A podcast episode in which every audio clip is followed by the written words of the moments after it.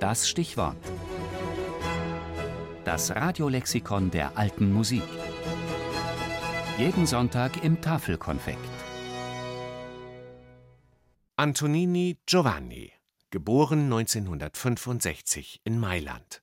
Blockflötenvirtuose, Dirigent und Leiter des Ensembles Il Giardino Armonico.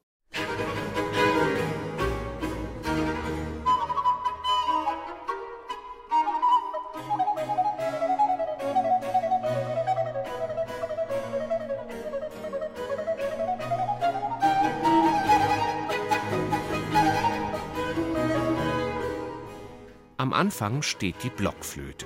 Was für viele von uns das Quälinstrument musikalischer Früherziehung ist, wird für Giovanni Antonini ein faszinierendes musikalisches Ausdrucksmittel. Warum das Image der Blockflöte, deren Klang er liebt und deren Spiel er virtuos beherrscht, so schlecht ist, kann sich Antonini nicht so recht erklären. I don't know because uh, if I go back with my ich weiß auch nicht warum.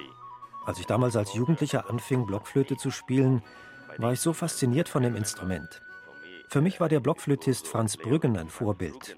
Er zeigte, dass die Blockflöte ein großartiges Instrument ist, mit dem man auf poetische Art und Weise Musik machen kann.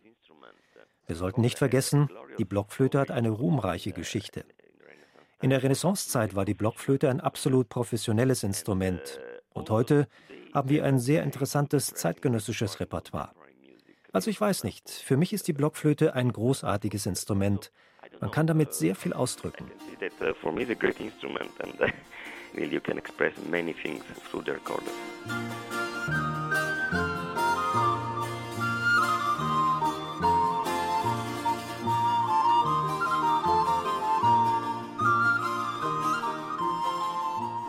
Giovanni Antonini will Berufsmusiker werden und erhält seine musikalische Ausbildung in seiner Heimatstadt Mailand sowie am Zentrum für alte Musik in Genf.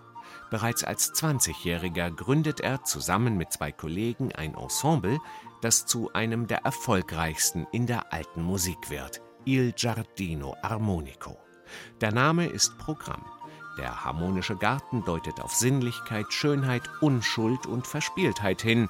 Seit 1989 leitet Giovanni Antonini Il Giardino Armonico, das ein Fixstern in seinem musikalischen Leben ist.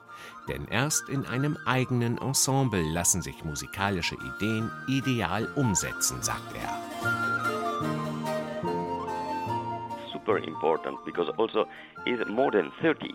Also uh, das ist sehr wichtig. 1985 fingen wir in Mailand an.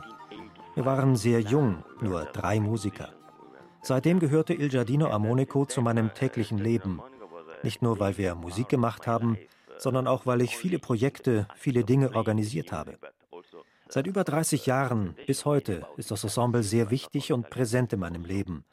Aber es war auch ein einzigartiger Weg, um Interpretationsideen zu entwickeln, zum Beispiel bezüglich italienischer Musik, aber auch bei Bach. Ständig dieselben Leute um sich zu haben, um das zu kultivieren, also Musiker, mit denen man dieselbe musikalische Sprache teilt, ist der einzige Weg, um etwas Originelles zu entwickeln. Und wir haben das in diesen Jahren probiert.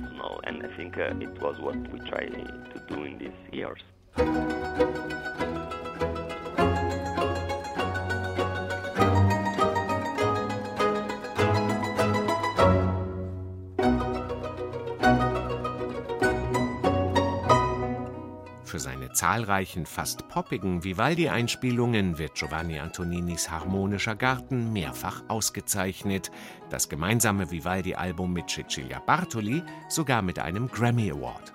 Für Antonini macht aber die historische Aufführungspraxis nicht in der Barockmusik Halt, er ist auch ein vielgefragter Dirigent für das klassische Repertoire.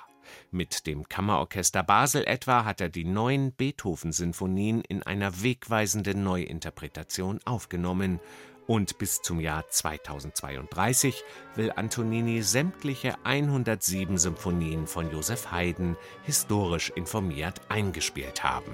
Für die ersten Haydn-Aufnahmen gab es schon den Echo Classic. Musik